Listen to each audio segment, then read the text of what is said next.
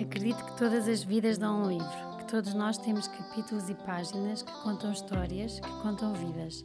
Acredito que muitas delas, quando partilhadas, podem ganhar alma, podem ajudar quem as ouve. Nas páginas com graça, vou dar voz a pessoas comuns que me inspiram e que acredito que vos podem inspirar. Vou deixar parte da história contada, porque há vidas e momentos que merecem ser homenageados hoje. Porque apesar de existirem momentos pesados, pesados, a vida merece ser vivida leve, leve, com graça. Olá a todos, espero que estejam bem. Muito obrigada por continuarem desse lado, uh, ouvir os meus convidados.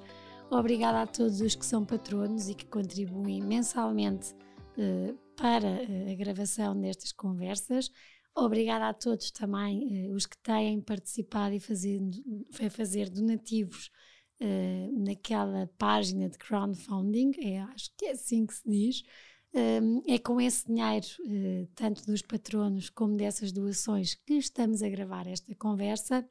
E queria-vos convidar a todos para seguirem no Spotify, no YouTube, porem um alerta para quando saírem estas conversas receberem os avisos e poderem ouvir. E convidar-vos também a sempre que gostam de uma conversa, partilhem nas vossas redes sociais, sem vergonhas, sem medos, porque quem se senta aqui comigo faz mesmo com esse intuito de partilhar parte das suas vidas para, com a empatia, quem ouvir, sentir colo, se identificar um, e recebermos todos muito uh, com estas partilhas. Por isso, não tenham medo em partilhar. Hoje tenho aqui uma pessoa muito querida e muito especial.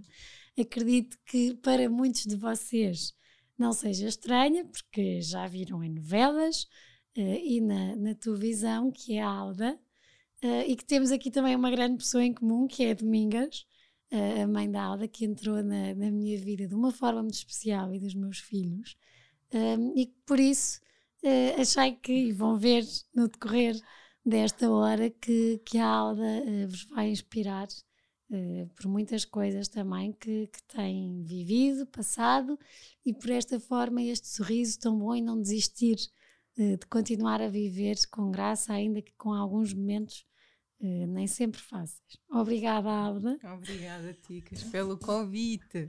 Vamos tratar por tu. Vamos tratar por tu. a, meio, a meio da conversa vou estar a falar você isto, você aquilo.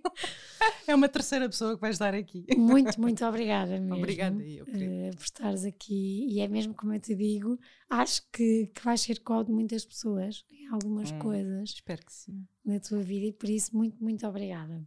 Obrigada eu. Para Obrigada. começar aqui, como é que foi sempre? Bora. Uh, e, e de, onde, de, onde, é que vieste? Como é que foi a tua infância? Um, na rua, não na rua? Como é que foi essa parte da tua vida? Ah, olha, foi tão bem passada. Tenho saudades de vez em quando, lá, lá vou atrás um bocadinho. Curiosamente, há pouco tempo estive a ler-te. Partilhavas algo da tua infância com fotografias, as fotos, a família e com os teus avós, e eu também tenho assim algo parecido, porque a minha, a minha infância. Hum, foi passada praticamente com, com os meus avós, eles criaram desde hum, bebê até, até eu querer sair de casa e ser independente. Sempre foram a minha, hum, o meu apoio, a minha base, a minha raiz, a minha estrutura, uh, a minha casa, a minha cama. Uh, sempre me apoiaram da melhor forma que souberam. E, e, como cresci na aldeia, não podia ter crescido no melhor sítio. É como crescer na cidade, de, ou não, no, naquele bairro em que toda a gente fala uhum. que andavam todos de bicicleta e brincavam até altas horas, a mãe ia à janela chamar para ir a jantar. Na aldeia é basicamente assim, só que é mais expansivo. De repente estás tu num monte em cima de uma árvore. É tal rua, não é? Vou é para, tal, para a rua. Vou para a rua, claro, é por todo lado. Portanto, uma aldeia muito pequenina, no Conselho de Alenquer, que se chama Mata de Penafirme, e não podia ter sido melhor. As pessoas que são os nossos vizinhos são praticamente família desde que nascemos e crescemos, portanto podemos contar com eles para tudo e mais alguma coisa. Uh, havia sempre fruta dentro de um balde à porta dos meus avós de alguém que tinha vindo da sua horta, da sua, do seu terreno. Havia sempre cerejas, nésperas. Que bom em toda a altura do ano. Portanto, crescemos assim e, e ir com a avó com, também com um cestinho de um lado para ajudar a fingir que ajudava, só estragava. ir à horta, ajudar a regar as coisas e a escolinha logo ali na aldeia ao lado, ir a pé sozinha, não há cá o pai ir ou a mãe. Uhum. entregar e levar, portanto foi sempre foi tudo muito expansivo, sabes? Não, não é não foi muito fechado, não foi, não foi um, um sítio em que eu tive muita soltura, no bom muita sentido. Muita liberdade. Muita liberdade, no bom sentido da palavra, da soltura que eu podia estar mesmo até mais tarde, eh, depois da escola, ou a brincar com, com os amigos, e, e, e, a minha avó sabia que pelo menos deveria estar bem. Acho que nunca aconteceu acidentes nenhum, a não ser com a minha avó, quando eu tinha acidentes. É sempre assim, é, não é? Estava com a avó na, na horta, cortei-me com um, um chassezinho, um, um sachado, oh mãe, como é que se chama? Uh, uma coisinha que ela me deu para andar a brincar na horta, fingir que estava a plantar qualquer coisa e, e o meu dedo, a cabeça do dedo também foi. Ou então numa beira da estrada, quando ia com o avô e com a avó de mão dada e um dos meus tios trabalhava numa daquelas empresas enormes de Alenquer que é calbrita, aqueles caminhões. Então o meu tio, o meu tio Júlio estava dentro do caminhão, parou no meio do caminho para nos cumprimentar a eles e alguém abriu a porta para ver o tio. Eu andei uns passinhos para trás e entrei dentro de uma vala. Portanto, andava à minha procura. Era assim, os, os acidentes era com a avó e com o avô. E a avó, e a avó e o avô era porque a mãe e o pai trabalhavam muito e não conseguiam. O... A minha mãe teve muito novinha teve-me aos 18. Uhum. Pronto, engravidou aos 17 e 18. Teve-me muito novinha. E hum, a minha mãe ainda vivia em casa dos meus avós. E a minha avó uh, recebeu-a em casa como me recebeu a mim. Houve uma, uma altura em que eles, uh, os meus pais decidiram mudar-se para um sítio e a minha avó eu não sei explicar isto muito bem, mas a minha avó ficou, continuou comigo a, guardar-me. Mas a minha uhum. mãe já estava grávida, entretanto, da, ela estava a dar mama, mama estava-me a amamentar e entretanto engravidou logo da minha irmã, que tem um ano e 11 dias de diferença de mim. Portanto, mudaram e a minha, a minha avó achou que devia ficar por ali comigo. E foi assim desde os seis meses. E sendo uma aldeia e sendo, tendo sido tua mãe tão, tão, tua mãe tão cedo, foi aceita ou não? Não, de todo, de todo. Tanto que no, no dia em que eu vou para a aldeia, para, para a casa dos meus avós, o meu avô não me aceitou.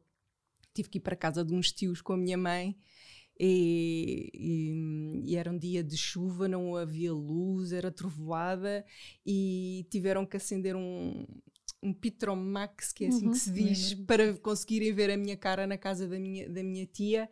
E a minha tia insistir como o avô, oh Chico, olha como ela é tão bonita, não faças uma coisa dessas, deixa ir para casa e não sei o quê. Foi, não foi fácil. Ninguém aceitava o meu pai também e uh, era mais velho que a minha mãe não foi fácil essa história toda, sabes? Esses, uh, não, não ser desejada, não se, só mais tarde quando percebi, quando uhum. percebi aquela coisa de não aceitarem o pai, quando o pai chegava ficava sempre tudo muito desconfortável. Eu era uma alta defensora do meu pai. era, está toda a gente contra, eu estou a favor, ele, eu sou a única pessoa que está do lado dele.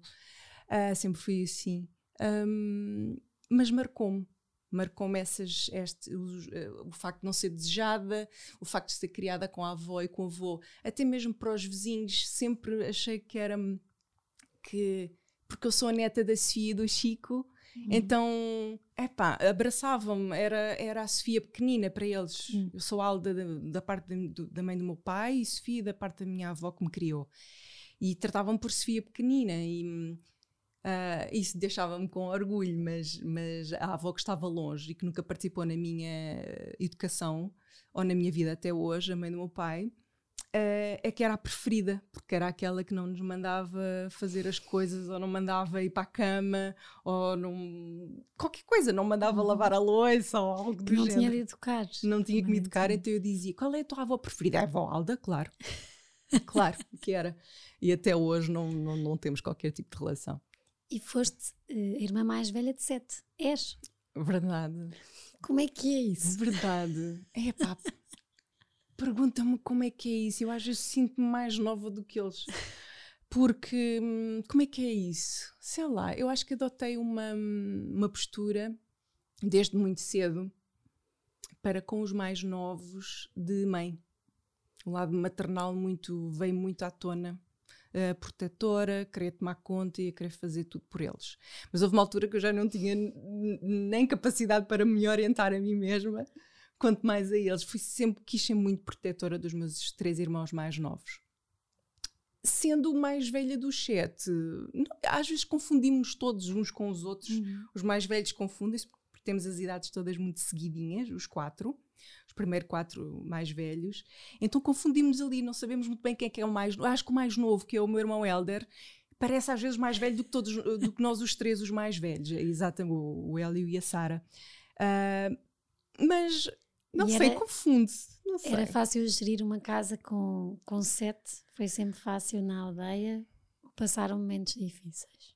Não foi fácil. Não foi nada fácil. E, não sei, nessa, é nessa fase, a partir dos anos 90, as coisas transformam, sabes? As pessoas ficam diferentes.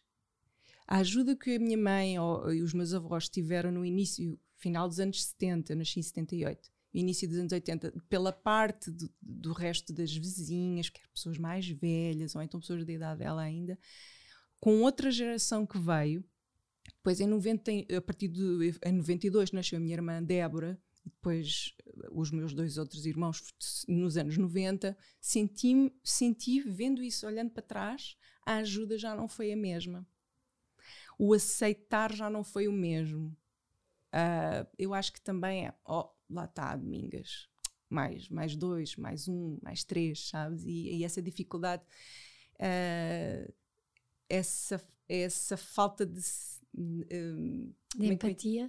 De empatia da parte de, de, da comunidade. Isto não se usa muito em, muito uhum. em português, esta palavra assim, mas sentiu-se, sentimos um, pouco abandonados, sim. Mas. Alguma vez vos faltou alguma coisa? Ai, faltava-nos de vez em quando apoio. Apoio. Uh, alguém que nos pegasse ao colo e dissesse que isto vai correr tudo bem. Em vez de sermos nós constantemente as crianças a crescermos mais rápido e a querermos crescer mais rápido para sermos independente, independentes e, e contribuir. Faltou-nos esse lado do colo, faltou-nos. houve uma fase que faltou-nos ser adolescentes. É? Tiveram que ser adultos mais cedo. Tivemos que ser adultos muito mais cedo, sim. Para ajudar a contribuir, a tomar conta dos irmãos mais novos e, e a tomar conta da mãe que estava sozinha, entretanto. E nisso tudo, tu enquanto alda, ou seja, essa parte da adolescência em que estudar ou não estudar, passar ou não passar, tirar a, a carta ou não tirar, é indiferente, não é? É indiferente, exatamente. Para ti não, para ti não era, lá está, era, era um grande passo, tanto para a tua liberdade, como ao mesmo tempo também para conseguires contribuir e, e a gestão da casa não, não faltar nada. Exatamente. Quando é que começaste? Quando é que foi o teu primeiro trabalho? Queres mesmo saber? Quero, o primeiro nem que seja, de, que seja. de, vender a, as nésperas que estavam à porta da aldeia. Então posso ir um bocadinho ainda, ainda antes. mais, claro. Na escola primária eu fazia em casa. Uh, eu tinha aprendido, portanto, escola primária, que é 9 anos, estamos na terceira, quarta classe, 8, 9 anos, eu aprendi a fazer crochê. A minha avó ensinou-me a fazer crochê. E então eu fazia umas coisinhas para as bonecas e comecei a levar essas pecinhas para as bonecas, vestida nas bonecas, para a escola, para as minhas colegas. Vendia a 5 escudos e a 10 escudos. Espetáculo.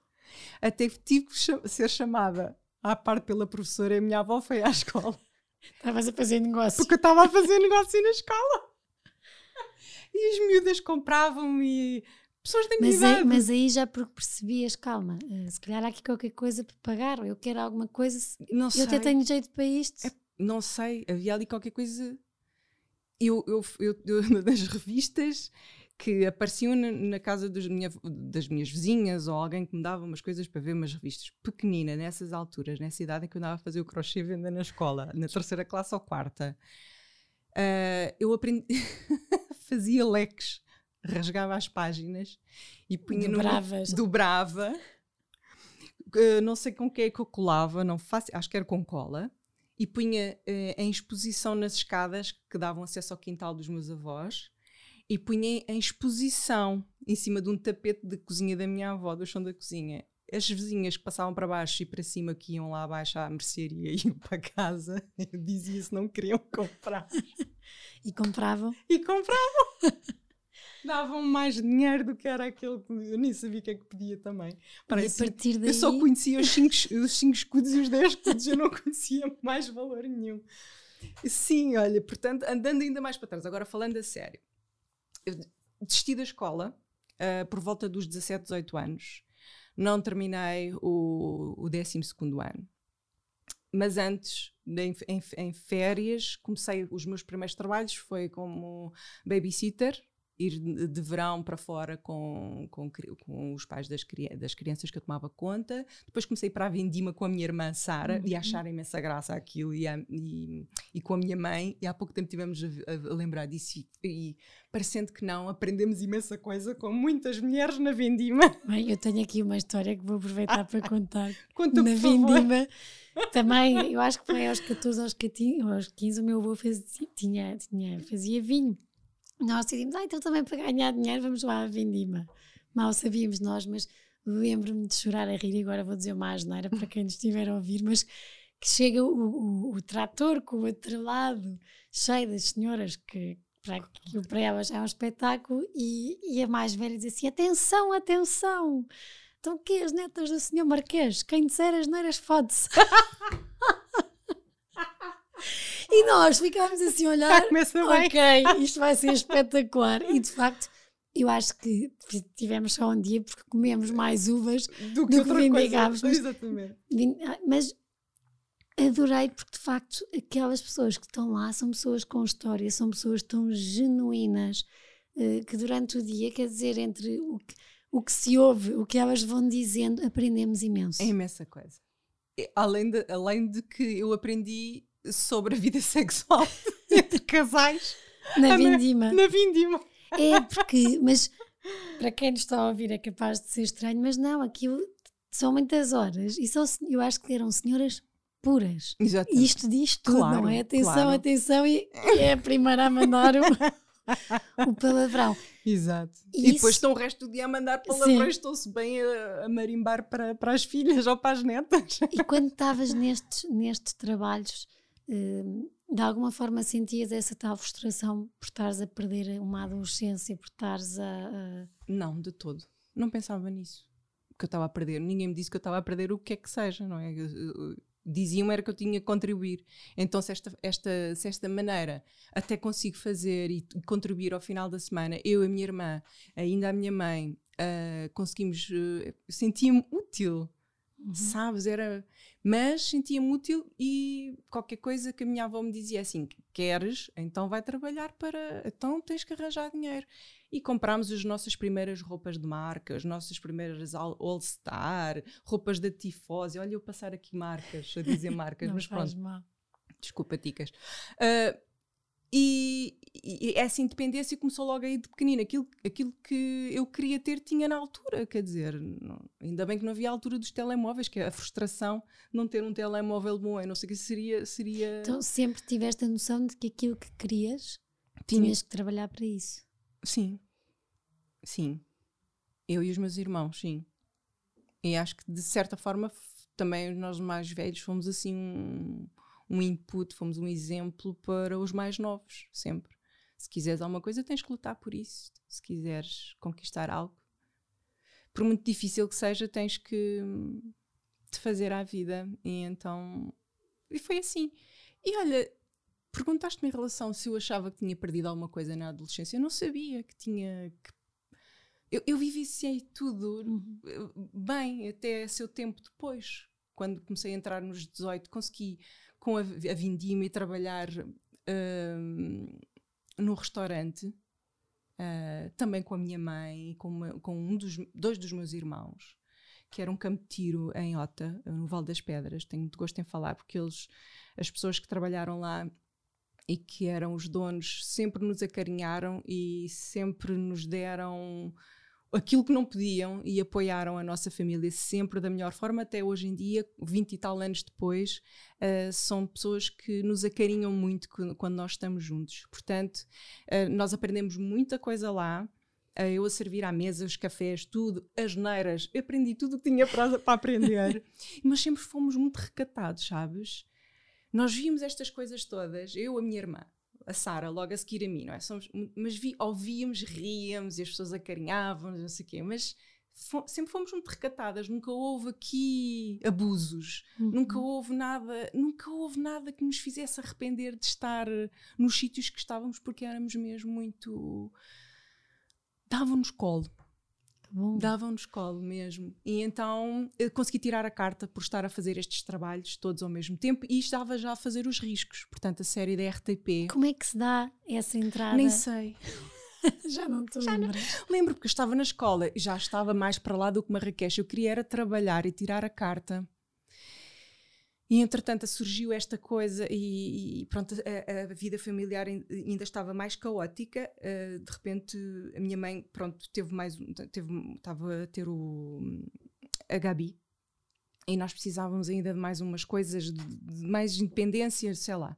Tinha 18, 19, portanto 18. Uh, ah, queria tirar a carta queria uma série de coisas, isto tudo no verão. Portanto, antes ainda estava na escola, ouvi, ouvi eu, eu disse ouvimos porque eu e as minhas colegas ouvimos na televisão a anunciar na RTP um casting assim, uma coisa gigantesca para uma nova série portuguesa, uma coisa que nos anos 90 não acontecia muito. Então aquilo foi um, uma novidade brutal. Uau! Uau! Eu, eu, se calhar, pá, eu se calhar, bom, é mais uns trocos, eu participo e tinha aquele sonho de ser atriz, já desde muito miúda, mas achava que era muito sonhadora as pessoas punham-me assim: ah, lá está ela, a minha avó, então lá estás tu, sabes que não, essas coisas não são para ti. Oh, essas coisas não são para ti, essas coisas são para aquelas pessoas que estão lá em Lisboa, quem tem dinheiro. Eu, oh, mas eu gostava de ir para um conservatório. E o que é que é isso? Depois houve alguém da família que me convenceu que o conservatório era um, um sítio de malucos. Porque é que tu queres ir? Aquilo é, os psiquiatras mandam as pessoas para os conservatórios e eu acreditei nisso durante uns dois anos, para aí. Acredito. Muito bom. Verdade. E hum, já tinha esta vontade. Então, lá fomos nós e escrevemos. Olha, daquelas pessoas todas, eu é que fui chamada, mas eu nem sequer tinha feito nenhuma prova. Fiz as provas, estive até ao fim mesmo. Estou aqui a pensar assim: caraças, estive mesmo e até ao nas fim nuvens, nas nuvens. Estava completamente, eu pensei assim, isto vai mudar a minha vida, não mudou nada. Mudou no sentido que, ok, isto é um, um princípio, porque fica como uh, elenco adicional, sabes? Aquela pessoa que dá uhum. umas palavrinhas de vez em quando e faz parte da turma dos protagonistas. Uhum. Mas já era alguma já coisa. Já era alguma coisa. Eu tinha 17 e ia fazer 18 nesse ano. Portanto, era extraordinário. Então foi quando e ganhavas comecei, dinheiro. E ganhava dinheiro cada vez que ia. Uh, estava em estudo e ganhava Qualquer e, coisa. Qualquer coisa. Não sei se era. Já dava para a carta. 10 contos ou o que, é que era uh, assim. Acumulando algumas coisas, eu ia acumulando alguns dias e ficava mais. Era espetacular. Uh, e, e, pronto, foi isto. Fiquei nos riscos e nos riscos estava a tirar a carta ao mesmo tempo, ia fazer babysitter na charneca da Caparica no verão. Foi uma série de coisas, mas consegui tirar a carta em. E o impacto dos riscos na tua vida? Na, na, na aldeia, aldeia, na aldeia. E em ti, não é? Porque... Uh, olha, foi até mesmo na família. Nunca ninguém pensou que aquilo podia ser possível. E eu aparecia na televisão e ela disse que ia, queria ser atriz. Olha, isto é um pequeno passo. Olha, até que ela até se safou bem. Afinal. Foi aquilo que, afinal, mas sabes, não houve aquela dos mais velhos, não houve aquela coisa de ai, muito bem, ai, não sei o quê. Não, é assim, tá, só estás a ver aquela Parecia coisa. normal. Uma coisa, está bem, olha como ela conseguiu fazer. Era uh, babysitting que eu acho também que essa, consegue isto. Que, que, que, essa geração anterior tem de se calhar, é não, se calhar é não gabar muito, porque senão vai ficar. Senão estraga-se. É, não é? É melhor Está bem. Está bem. Olha, e isso magoa-te? Não, acho que não. Eu só me magoa agora muita coisa. Acho que é a idade. Olhando para trás, vejo muita coisa. Eu, ai, aquilo aconteceu. Fico magoada. Tenho estes repentes de vez em quando. por exemplo? Ai, sei lá. Coisas muito particulares e duras na família e, e não sentirmos o apoio das pessoas à nossa volta, do resto dos familiares.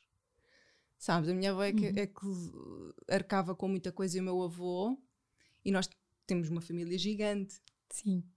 E só eles é que nos apoiavam, então isso mexe muito comigo. Ainda e por isso é que, sendo a mais velha, também tentas ser colo de todos. Sim, exatamente. Então imagina, carta, tens a carta, riscos, começa uh, uh, essa aventura e continuou logo? Não. Ou... Não, não, não, é fácil, não foi fácil.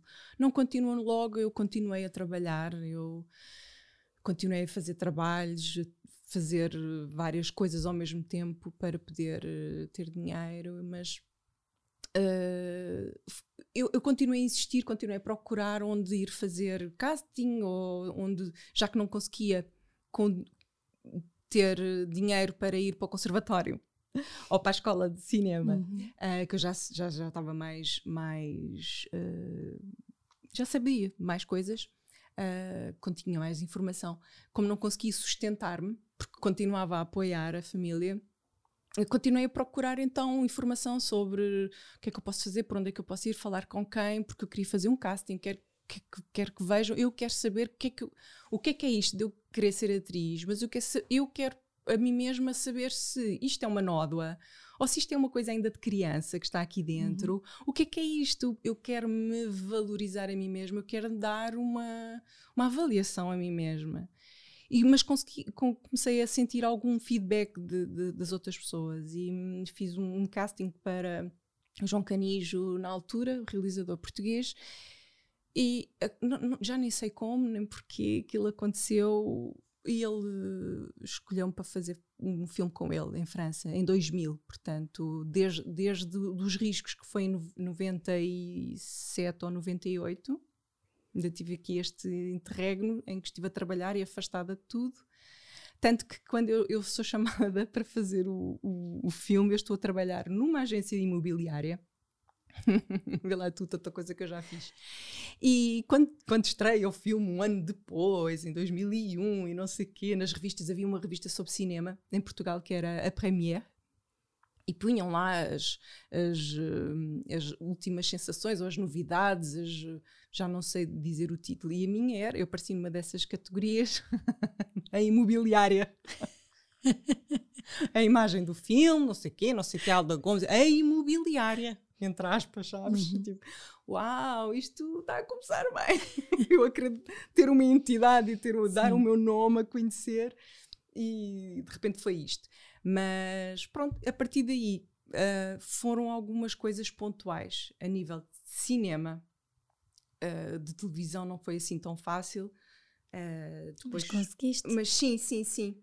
Com alguns conhecimentos, com porque conheci pessoas muito, muito fantásticas, fabulosas no filme do João Canijo, hum, nomeadamente o Adriano Luz e a hum, Rita Blanco e a Teresa Madruga, e eles apoiaram-me depois a seguir para falar sei lá, para ir a uns sítios e fazer castings e conseguir ir fazendo e o meu nome começou a ser chamado mais vezes. Patrícia Vasconcelos uhum. começou a chamar para fazer vários castings e calhei logo no, no filme do Lampião da Estrela com o Herman e, e a Catarina Furtado e foi numa altura muito boa para a televisão portuguesa que havia assim filmes, um grande apoio da cultura que houve nessa altura, acabou isso tudo uh, logo de, depois, mas tive essa oportunidade de fazer. E depois foi participando de umas coisas aqui e acolá e comecei a fazer novela e mais cinema, teatro, estrear-me em teatro no Tivoli.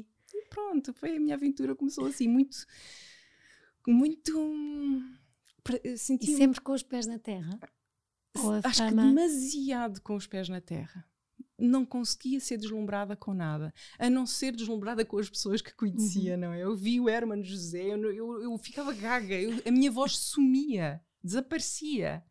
A Catarina Furtado, que é um, era, é um amor, era um amor naquela altura e que nos demos lindamente. Eu, mas eu, eu adorei conhecê-los. Isso era o meu deslumbre. Agora, tudo o resto era, bom, o que é que eu consigo fazer com isto? Consigo juntar algum dinheiro de jeito? Consigo fazer alguma coisa? De, consigo fazer vida disto? É porque eu preciso de contribuir lá para casa, eu preciso continuar a dar apoio à minha mãe uhum. e aos meus irmãos mais novos. O que é que eu posso fazer mais? Então continuei a trabalhar.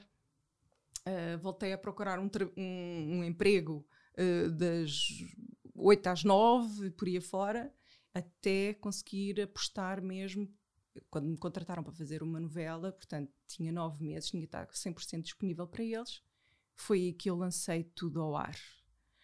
E tudo ao ar quer dizer aquelas coisas que me uhum. agarravam muito aqui Sim. à terra, sabes? Que me prendiam aqui à família. Vá, Sim. solta tal dia. Tinhas que segue. ser tu, não é? Tens que ser tu uma vez na vida, vai.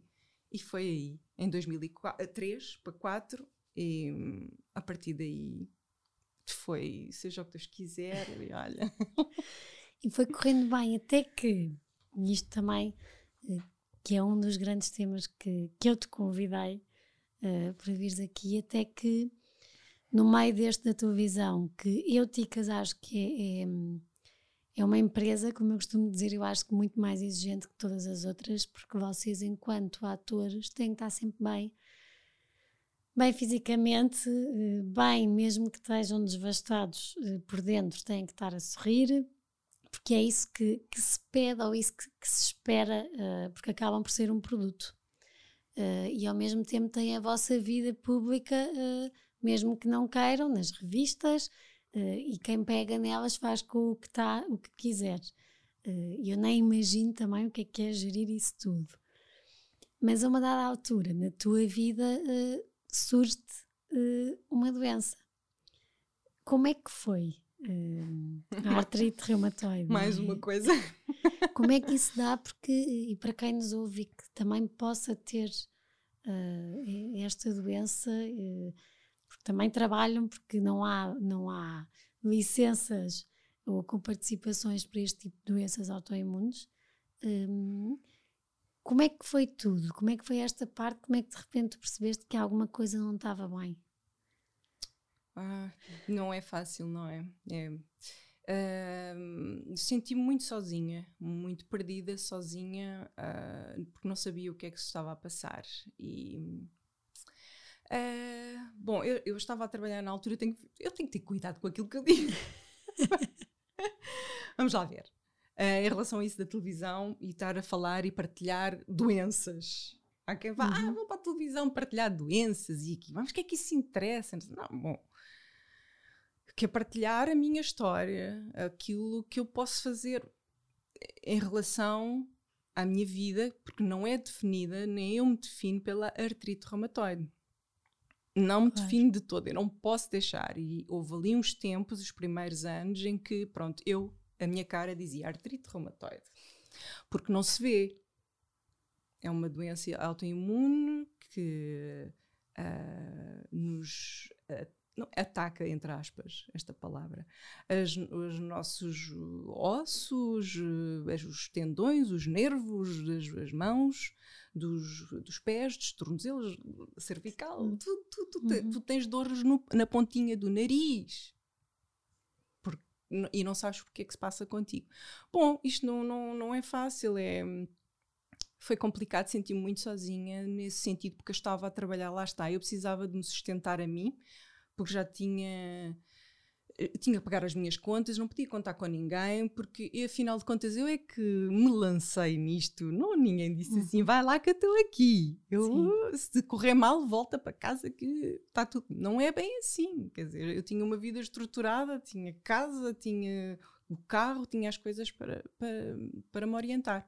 Portanto, o pânico foi: oi, se eu deixo de trabalhar, se eu deixo de trabalhar porque eu nem consigo sair da cama e tinha que ir trabalhar, sabes? E depois é esconder, passar o tempo todo a esconder isto dos colegas de trabalho ou de, de, de, da produção. Eu já disse isto várias vezes, mas tem que se esconder quando não se sabe o que é que se passa. Se eu tenho muitas dores, eu não consigo agarrar nas coisas, não tenho qualquer tipo de força, como é que eu vou justificar a um assistente de realização que está a marcar com o realizador uma cena que eu, tenho uma travessa cheio de copos e tenho que fazer um percurso e pôr as coisas e eu, como é que eu faço? E fizeste? E fiz. E a novela está gravada, já foi em 2009, o Perfeito Coração, já está feito. Aquilo a partir do meio para o fim, a Alda é outra pessoa, eu sou outra pessoa na novela. E sempre a esconder. E sempre a esconder-me. Partilhei com uma colega mais velha, uh, que estava comigo mais em, em, no meu decor, o que é que se passava. Ela levou-me um, um, colega médico. Eu andei várias vezes em vários médicos, várias pessoas aconselharam outros médicos, desde o túnel do cárpio, desde fibromialgia, desde tudo e mais alguma coisa, até que consegui um contacto no Instituto Português de Reumatologia, porque alguém minha amiga próxima disse mal, isto só pode ser reumático. Eu estive a ver alguém na televisão a falar sobre isto. Portanto, eu acho que é, é importante falar-se uhum. e partilhar-se disto. Se tens estas dores, se tens isto, então alguém pode se identificar e não saber o que está tá a acontecer contigo. Foi o que aconteceu comigo. Alguém estava a partilhar na televisão, a minha amiga na altura, melhor amiga, disse-me: Alta, tu tens que ir isto é, isto é artrite, de certeza. Eu, ai, não, não pode ser, ah, isto vai passar. Para, para mim, isto ia passar. E consegui uma consulta com o Dr. Vaspato, uma consulta muito do, difícil de conseguir, mas na primeira consulta que o senhor me avaliou, tocou nos meus ossinhos das mãos, a minha mão começou logo a ficar deformada nos primeiros meses, mas este diagnóstico só tive um ano depois de me aparecer as primeiras dores. Uh, ele assim que olhou para mim e confirmou aquilo que eu não queria que me confirmassem, que era eu tenho artrite reumatoide, é uma doença autoimune e vou ter que viver com isto para o resto da vida. Olha, eu chorei por pensar que não tinha qualquer tipo de não ia ter qualquer tipo de apoio que nunca iria ficar bem. Eu iria sofrer daquelas dores para o resto da vida. Não pensei que qualquer tipo de tratamento me pudesse aliviar sequer. Chorei, fui abaixo. Mas o doutor disse: agora vamos tratar de si. E estas palavras, uhum. estas palavras é que é o verdadeiro colo. Uma pessoa que não te conhece de lado nenhum e diz isto, então aí, aí foi. E pronto, comecei a ser tratada no Instituto Português de Reumatologia em Lisboa e fazer uns tratamentos. Pronto, entretanto, mudei de tratamento de, de, de... Porque não é linear nas doenças autoimunes. Exatamente. Também como eu, eu evoluir e evoluir para um, um patamar já mais uh, sem conseguir uh, minha, uh, as minhas mãos começaram a ficar mais deformadas. Portanto, esta parte degenerativa começou a acentuar-se mais há 10, 11 anos para cá. E tive que adotar um novo tratamento uh, intravenoso, uh, bioquímico, uhum. e que me fez, graças a Deus, não é maravilhas que eu quero dizer, oh meu Deus, é, mudou sim, sim, a minha mas... vida. Que bom. Mudou a minha vida. É assim, só não me peçam para fazer o pino, que eu não sei mesmo fazer o pino. Mas eu às vezes esqueço-me que tenho artrite e não devia esquecer. Uh, porque as compras às vezes são pesadas e eu, ah, pois é, ah, eu esqueci. Ou o aspirador está aqui há muito tempo e magoa-me. Eu, ai, já percebi porque é que me dói. Mas graças a Deus que eu consegui ter este acompanhamento no Hospital de Garcia Dorta, no Centro de Reumatologia, Centro de Reumatologia no Hospital Garcia Dorta, e estou a ser acompanhada pela melhor já, médica do mundo. Hoje em dia já não sentes que tens escrito na não testa. Não tenho essas tabletas, essas placas perdias pelo caminho, ainda bem. As que tinha na testa a dizer perdias pelo caminho.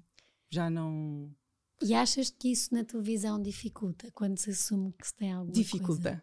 Automaticamente. És logo vista. Ah, tens as pessoas não sabem que é o artrite reumatoide, então pensam que é uma coisa completamente. Ai, meu Deus, que é que é? Tem um cancro! Que horror! Não é? As pessoas têm esta. Como não sabem, são ignorantes, pensam que é uma coisa assim, ah, um bicho. Então ela, se calhar, não lhe podem tocar se calhar ela não pode representar porque não lhe podem tocar, ela não pode fazer isto, não pode fazer aquilo, eu posso fazer tudo. Graças a Deus posso fazer tudo.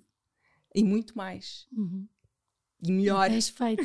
que outras pessoas. imensa coisa. E tenho feito imensa coisa paralela à minha, à, minha, à minha profissão como atriz, aquela que eu abracei há uns bons 20 e tal anos atrás. Sabes que isso é uma coisa que, que te admiro imenso, Alda, porque, como eu estava a dizer, quem está na televisão tem uma projeção pública gigante.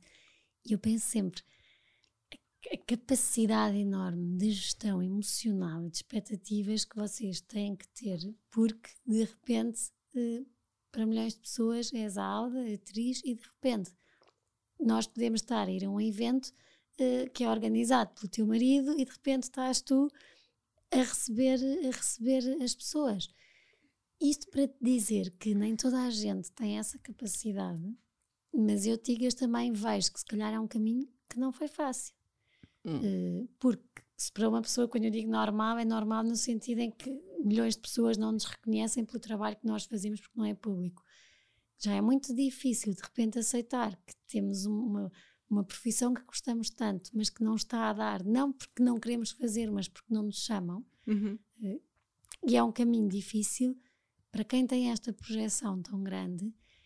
Eu acho que deve ser difícil e pesado. Uhum parece que podemos sentir, imagino eu, os olhares de toda a gente em cima de nós e, e, e como é que foi, como é que é esse, essa gestão?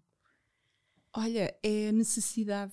Tenho que gerir primeiro a necessidade de ter que trabalhar, fazer alguma coisa por mim. Porque já estou parada há algum tempo sem fazer uh, alguma, alguns projetos em televisão. Uh, coisas muito esporádicas, sim, tenho feito, um, pontuais um, mas nada assim mais, mais intenso e continuo a receber muitas mensagens no meu Instagram, pessoas a dizerem quando é que eu volto, fico tão, tão vaidosa, tão. Hum. Ai meu Deus, um dia eu, eu hei de voltar, eu hei de voltar. Ah, gostava tanto de voltar a ver, por favor, não sei o quê. E, e quando estava a trabalhar no evento com. Do, no evento, não, não tenho problema de dizer no Alto Jazz, uh, na bilheteira, as pessoas chegavam mesmo por baixo da máscara. Eu conheço essa cara de algum lado, depois conheço, eu baixava, sou eu. Ah, eu gosto tanto de cima, não me, não me abrace, não me abrace ainda, porque isto é Covid. e era esta a relação que eu conseguia criar com as pessoas. Tinha que ser up, temos que ir para cima, mas não, não é fácil, não é fácil muitas vezes. É a mesma necessidade de ter que trabalhar. e fazer alguma coisa. Mas que sabes, eu digo isto porque nem, nem todos a temos. E nós, eu acho que portugueses é um que somos muito preconceituosos, mas vejo muitas pessoas a irem para Londres trabalhar em bares, em supermercados. e eu pergunto chique, sempre. Que então, chique, nem que seja cá? ali em Madrid. Cá não dá jeito, se calhar. E há muitas pessoas que eu conheço, há todos colegas meus que são muito humildes e que trabalham e já me perguntaram, recebo de vez em quando mensagens de alguns a perguntarem: Alda, tu sabes de algum sítio, de um restaurante, de algum café que, saiba, que, que saibas que, posso, que queiram pessoas e que me perguntam isto. Eu vou dizer isto a esta pessoa que tem um talento brutal e vou dizer o quê? Eu não conheço nada, eu não sei de nada.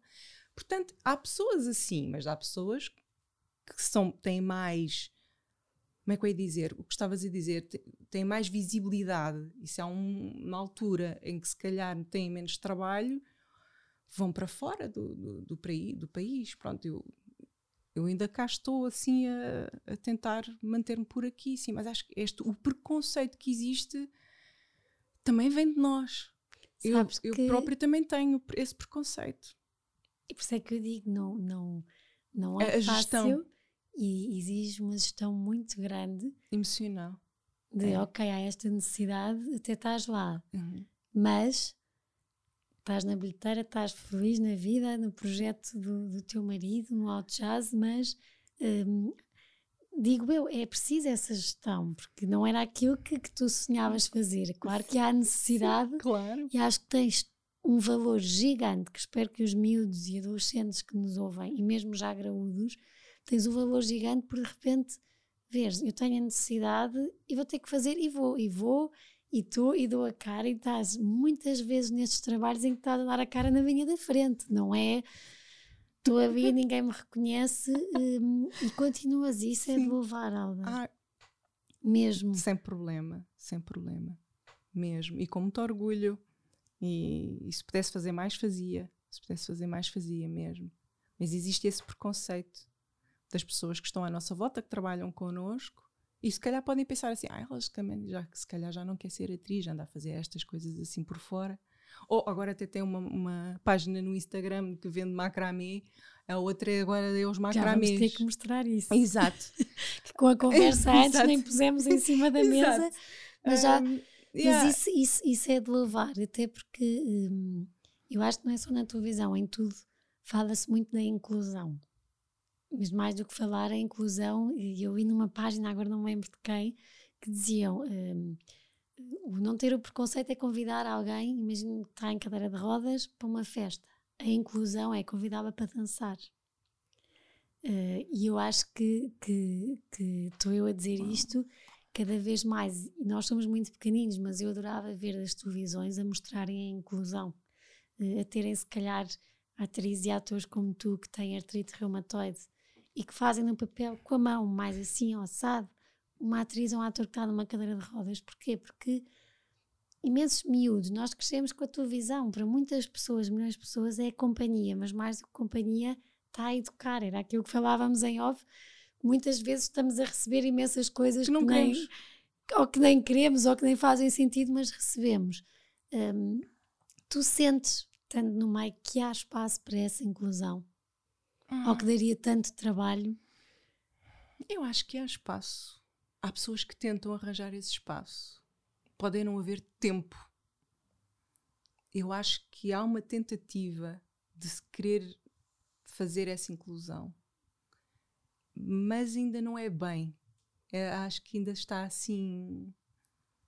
Eu acho que ainda não é palpável. Uhum.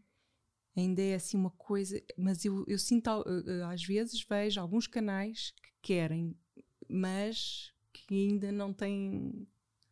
não, não chegam a, a tanto sítio. E isso, lá está, é, é, o mercado. O que vende mais e o que vende melhor é o que, que está em primeiro lugar e, nas audiências. Não este tipo de assuntos incômodos uhum. e que te deixam desconfortáveis. Ainda não é bem. Não Mas sei é se um caminho. É um, é um caminho é para aí que se caminha, porque há vontades e já há umas ideias. Que bom. Mas não há ainda. É um caminho. É um caminho, não é? Uhum. Neste processo todo e na parte de gestão emocional, que eu digo uhum. que, que deve ser. Eh, eu às vezes estou. Eh, tenho as flores, tenho o casaco com graça e estou. O que é que eu gosto, o que é que eu não gosto? E agora, de repente, quando foi o Covid andava ansiosa a pensar, e de repente isto tudo acaba, e, o que é que eu vou fazer? E eu dizia, ah, se for preciso, vou trabalhar para, um, para, um, para, uma caixa de um supermercado, mas eu também tenho muito isto porque os meus avós, independentemente de termos condições, sempre, sempre eh, tive a coisa de ter que lavar um carro para ganhar dinheiro, se queria vir para Lisboa à noite, ter que fazer isto, sempre me foi muito incutido de qualquer trabalho, seja o que for, se for feito com brio, merece respeito. Eh, e por isso eu acho que sentia assim, bem, se isto agora parar tudo, eu nem que vá para uma caixa de supermercado. Eu já pensava, comecei a cozinhar em casa, cheguei a comprar aquelas caixinhas e dizia, oh Manela, vou começar a fazer takeaway eh, para tu veres, mas ao mesmo tempo tinha que fazer a gestão de, mas isto não era nada daquilo que eu queria. Eh, e gerir aquela ansiedade chegaste a ter estas ansiedades, estes ataques de ansiedade no meio destas coisas todas de artrite reumatoide, o teu sonho ou o que mais prazer te dá a fazer que é seres atriz, uhum. ao mesmo tempo gerires que pela necessidade de pagar contas tens que ir por outros caminhos. Uh, alguma vez isso gerou em ti uh, estas ansiedades e, e, estas coisas ou conseguiste ir gerindo tudo? Uh, Olha, tive, não consegui gerir emocionalmente. Fui abaixo. Fui abaixo. Uh, mas este vir abaixo já vem de trás, já vem desde a, da, da, da pandemia, perdão, desde a artrite reumatoide. Uh, em 2009, 2010 comecei, comecei a fraquejar. As forças já não estavam lá todas. Por isso, um, Sim, sim. Ah, desculpa. Uh, já não estavam lá todas, por isso, uh, não ligando e não tratando disto e não falando sobre isto, pro, prolongou-se vários anos. Vamos vivendo como podemos. Uh, a pandemia. Pondo debaixo do tapete. Completamente a pandemia levantou o tapete e fui-me fui abaixo por causa de, de tudo. Então é questionar tudo Uh, tem, será que é por ter artrite reumatoide? Será que é porque eu sou boa ou não sou boa? Será que estou magra? Será que estou gorda? Será que vi o cabelo mais comprido ou mais curto? Lá está aquela coisa toda com a imagem, imagem, imagem. Um, comecei a, ganhar peso uh, entre 2020 até agora. Eu ganhei mais 20 quilos do que, que era normal. Uh, estou agora numa fase de outra vez recuperar o peso normal, tratar de mim, ir ao ginásio, estar no nutricionista, ser acompanhada. Bom, mas isto teve um processo, não é? Eu só queria estar escondida, eu só queria estar no meu cantinho. Entretanto, uh, gerir isto agarrei-me às cordas, ao macramê, porque descobri aquilo, algures, nas redes sociais e fui comprar corda e os, os acessórios para me refugiar um bocadinho ainda. Eu não queria ver pessoas, eu não queria estar nos sítios, eu não queria estar nos locais, cada vez mais isolada. O macramê não tem culpa desse lado, mas eu precisava de, uh, de, de pôr cá para fora, ou meditar olhar mais para dentro nesses bocadinhos que eu estava a fazer. E o silêncio, gerir isto tudo. Porque fui-me abaixo mesmo de olhar aos, não conseguir olhar ao espelho sem dizer eu odeio tudo o que estou a ver. Odeio isto. Isto, o meu corpo. Odeio a minha cara. E é por causa disto que não, não, não me chamam para trabalho. E isto é horrível. Porque uma pessoa que trabalha num hospital não está a pensar nisto, tem outras Sim. coisas mais complicadas na vida para se preocupar, tem pacientes para, para, para tratar e, e, e siga. Não tem que estar preocupado se fisicamente está ou não apto para estar ali ou não, fazer parte daquele grupo ou não. E isso começou a fazer hum, moça no meu corpo a artrite começou-se a acentuar nestes últimos dois anos um pouco mais, devido a, a, a minha imunidade começou a baixar mais por causa de, de depressão. Porque estas doenças com os nervos, com a ansiedade, ficam pioram piores. Imenso. Pioram imenso. Crises horríveis com artrite. E uma coisa que eu já não lidava, não é? Ah, isto não me define. Eu já não tenho aqui nada a dizer. Ah, eu faço tudo mas de repente estás parada, parada, parada, parada, parada. Uau! eu quero trabalhar, eu quero fazer qualquer coisa. Então. E a, ah, a depressão, eh, procuraste ajuda? Procurei ajuda, procurei psiquiatra, sim. Estou a ser acompanhada. Que bom. Que bom, que é falar com outra pessoa sobre estas minhas inseguranças, falar sobre a infância, estes. Eu tive aqui um bocadinho da minha consulta, que é uma maravilha. Sabes que noutra altura eu teria desabado a chorar, tinhas aqui todo um drama mas consigo falar as coisas e pô-las assim por prateleiras ou por gavetas, como preferis, mas consigo organizar as coisas na, na, minha cabeça. Mas eu precisei mesmo de procurar, porque estava no limite de me odiar tanto, de não gostar de nada de mim e de não conseguir estar com as pessoas que mais gosto, da família. E alguma vez com pensamentos extremistas? Com pensamentos extremistas mesmo. Por isso é que eu me assustei porque não estava habituada a esta aldinha que eu conheço, que é a aldinha da família. Uh, de repente já não estava a dar conta sequer de ouvir histórias sobre os meus irmãos, a minha mãe, sobre a família, sobre os tios, sobre os primos, não estava a dar conta, eu não queria saber nem de pormenores de certas coisas e continuei a fechar-me e a odiar-me e a pensar em coisas que se eu não tivesse aqui era melhor para toda a gente. Não era para mim, era melhor para toda a gente. E isto assustou-me. E eu tive, foi aí que eu. Ai, tenho que pedir ajuda, isto não pode ser. Não pode ser. Não que eu pensasse alguma coisa destas, mas Sim. Eh, em fazer alguma coisa na realidade, obviamente, mas uh, só pensar, só pensar, é? só pensar não me reconhecia como Alda, não me reconhecia. Só pensar, assim, ai, se eu desaparecesse, se eu fugisse e depois desaparecesse mesmo, ninguém tinha que se preocupar e ninguém se ia lembrar de mim. Portanto, é como se eu tivesse, não tivesse estado aqui na Terra neste momento das vidas deles. Eu pensei isto várias vezes, sim.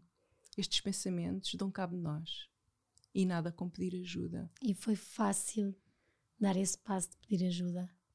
Tiveste colos ou foi uma Olha, coisa muito tua? Não, tive logo imediatamente o, o meu marido a mão. Foi assim. Ele está lá sempre para tudo. Tudo, tudo, tudo, tudo. Mas em relação a isto foi logo tipo, claro que sim. Claro, estamos aqui. Bom. We are a team. Que bom, é? porque às vezes. Temos que crescer juntos, continuamos a crescer juntos e vamos estar sempre a crescer juntos. Sem o preconceito de vou a um psiquiatra. Nada disso. Nada disso. Nada disso até agora. Nada. O, o Vasco sugeriu-me até várias, várias coisas, várias outras opções de psicólogos, e eu di, falei em, em psiquiatra porque estive em conversa com uma amiga. Ela falou-me, então, e vamos avançar. E eu, ah, vou. E é bom, não é?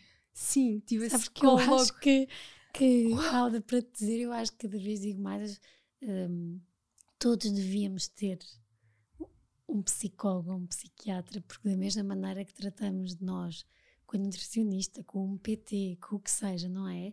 Então, eu não termos, termos alguém que nos, que nos ajude, porque não faz nada por nós, mas que nos dê as ferramentas, como tu dizes, para viajarmos lá atrás e percebermos se calhar aquilo lá atrás fez com que eu hoje em dia hum. reaja assim. Ou seja, marcou-me tanto que agora, passado não sei quantos anos, é que eu estou a perceber que não é.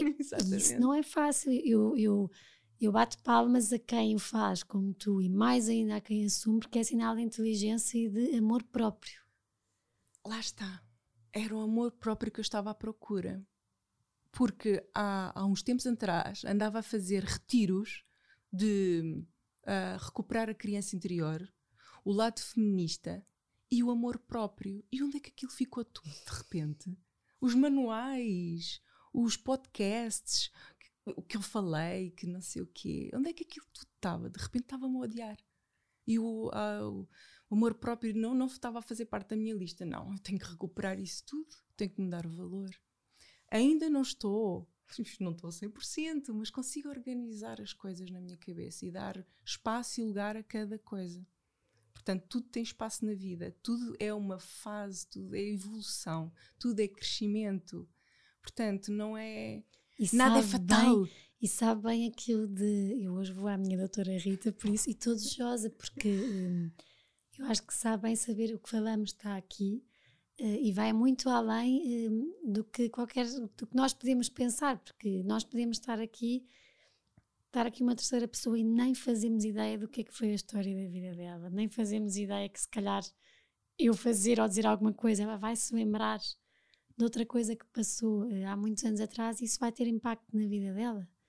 Um, e eu acho que isto da psiquiatria e da psicoterapia é muito é o nosso espaço para gerirmos as nossas emoções uh, que, que, tão raramente uh, com os nossos falamos falar de emoções, não estou a dizer. Exatamente. Eu acho que não estava a sentir esse espaço na minha família. Pela primeira vez não estava a encontrar esse espaço de partilha das minhas mágoas, das minhas dores na minha família. Porque além, além do mais nós estamos crescidos. É verdade. Temos vidas paralelas, há, há coisas a acontecer nas nossas vidas. E eu senti de, que de uma fase de tão de, de tanta união, de, de tanta partilha, de, de, ser uma coisa quase sôfrega, que houve assim uma dispersão muito grande entre nós irmãos também. Então, estamos muito dispersos, até mesmo pelo país, uhum. pelo mundo, mas nas nossas vidas parece que senti que não havia espaço ou que não há espaço neste momento, mas ficam já a saber aqui se, alguém dele, se algum deles vier a ouvir este podcast, que, que sabem que podem contar comigo e têm, e têm uma porta. Há espaço para tudo, partilhar dores, partilhar. Uh, o, o, o, Muitas vezes o que é pesado, quando é partilhado, fica leve. Exatamente. É? Ou pelo menos quando está cá fora, agora o que é que vamos fazer com isto? Exatamente, que... claro. Há outro, há outro ponto de vista há outra maneira de ver as, as, coisas partilhadas, quando são partilhadas. Portanto, eu estava a sentir-me uh, espartilhada, uh, fechada, no, uh, sentia as paredes cada vez a encurtarem mais a visão e o meu espaço e não, não conseguia respirar porque precisava de partilhar dores. Precisava de partilhar mágoa, não são as coisas, as conquistas, não, eu estava a precisar desse lado e não estava a encontrar espaço na minha família para isso. Portanto, que é normal, não é? Porque que é normal. Muitas vezes, e às vezes mesmo quando é partilhado, é o que tu dizes, nada como ir a um psicólogo ou um psiquiatra que está formado para isso. Sim, e estamos a ter o nosso momento. E a nossa é. pessoa da nossa família não vai para casa pensar, ai, agora está-me ela assim a passar por isto, agora ela está assim, ai, e agora o que é que eu vou fazer? Não queria estar a passar esse, essa dor também. Já há tanta coisa, não é? Tanto é peso, então vamos pegar neste peso e vamos deixar naquele. Não é no psiquiatra, é assim no meio. Há aqui qualquer coisa que dá para nós pormos as nossas coisinhas e depois vamos organizando. É acho mesmo. que foi a melhor coisa que eu fiz agora, nestes últimos tempos. Além de ir para o ginásio de nutricionista. E de, porque temos mesmo que acabar, eu vou-te só pedir para enquanto falamos destas últimas perguntas, irmos mostrando aqui estas peças incríveis que a Alda está a trazer, porque vou encomendar algumas, tanto lá para casa, para mesinhas de cabeceira, como também para um dos casamentos que, que, estou a organizar. Eu não pensei que isto era para mostrar aqui, pensei que era só para mostrar a ti. Mas olha. Olha, e entretanto, para quem está a ouvir. Um, continua, continua. Conta-me, diz-me um dos dias mais leve-leves que tiveste na tua vida. Dias mais leves? Dias mais um, dia mais, um dos dias mais leve, em que te sentiste leve? Um dia que eu me senti leve. Uh, ai, um dia em que eu me senti leve. Olha, uh, se calhar quando eu uh, fui fazer ski e, e, estava sozinha na pista, olha para trás e para a frente, não vi ninguém, e em vez de entrar em pânico, senti-me livre. Bom, sabes? Bom, Estas o teu coisas, momento. O meu momento, eu uau, mas depois comecei a entrar em pânico.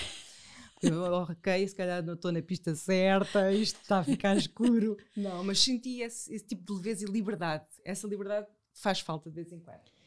E agora, um, um dos dias mais pesados? Uh, quando, quando perdi a minha avó. Quando perdi a minha avó. E, mesmo ter que me despedir dela e dizer assim: avó, podes partir. Foi muito pesado. E depois sair lá para fora da salinha e ligar à minha mãe: mãe, se calhar vais ter que vir aqui para despedir da avó. E isso foi das coisas mais pesadas da minha vida. Porque ainda tinha o meu avô também para dar esta notícia. Então, yeah. Foi com ela que aprendeste tricô. Não, tricô, sim, tricô, macramê não. Sim, Ai, mas desculpa, eu ia dizer. Não, não, mas Tricô, Exatamente. Aquelas coisinhas todas com as mãos, sim. Tricô, crochê. Foi com a avózinha, a avó Sofia. Diz-me uma coisa: a vida tem graça? A vida tem muita graça. Olha só, olha para aqui para nós. Isto tem imensa graça. tem graça. É, é graciosidade também. Eu acho que é um pouquinho.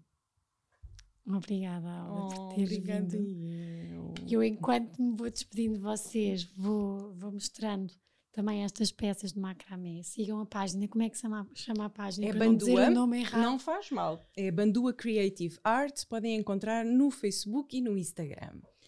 Vou mostrar só esta aqui. Isto Está fica um giríssima em paredes e em mesinhas de cabeceira. Ai, a minha peça despenteada, ticas. Ai, Alda, muito obrigada, porque oh. de facto eu acho que eh, enquanto atriz já te admirava porque os riscos foi de facto também para mim aquela série, eu acho Uau. que era RTP1 ou RTP2, não sei. E depois passou para dois, sim. Sim, sim. Uh, e, e, todo o acompanhamento, mas não é isso. Eu admiro muito em ti a tua humildade.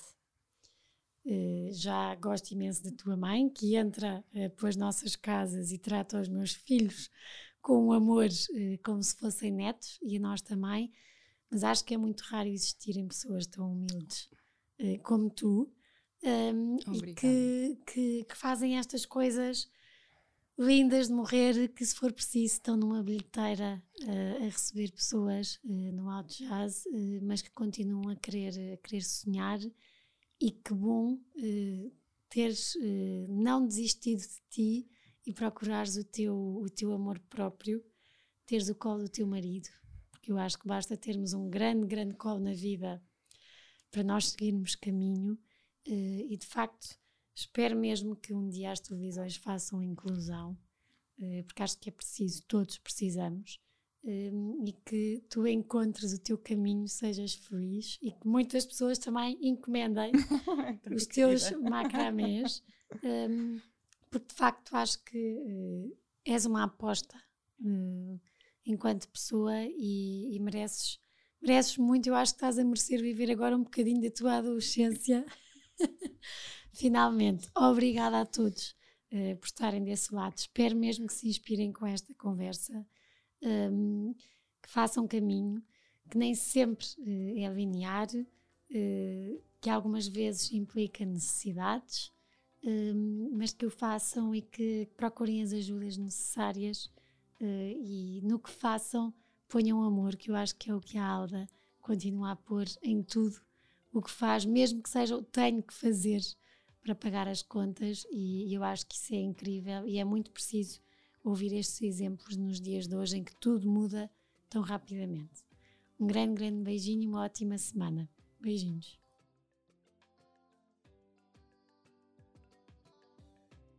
Obrigada por terem estado connosco até aqui. Eh, para terem acesso a, conteúdos exclusivos do podcast Páginas com Graça, como quem serão os convidados e saberem com antecedência, poderem fazer-lhes perguntas, uh, terem acesso a conteúdos extra que, que vamos conversar e que, que, vamos falar aqui. Uh, poderão ser patronos. Uh, a descrição está uh, no, no, perfil, como poderão e, e, e como poderão sê-lo, e será sem dúvida uma mais-valia e um grande apoio para este projeto que eu acredito e que acho que os meus convidados também gostam e que irá contar muitas histórias e que, claro, que se tiver a vossa ajuda e o vosso apoio, poderemos continuar a conversar mais e a deixar capítulos e livros contados.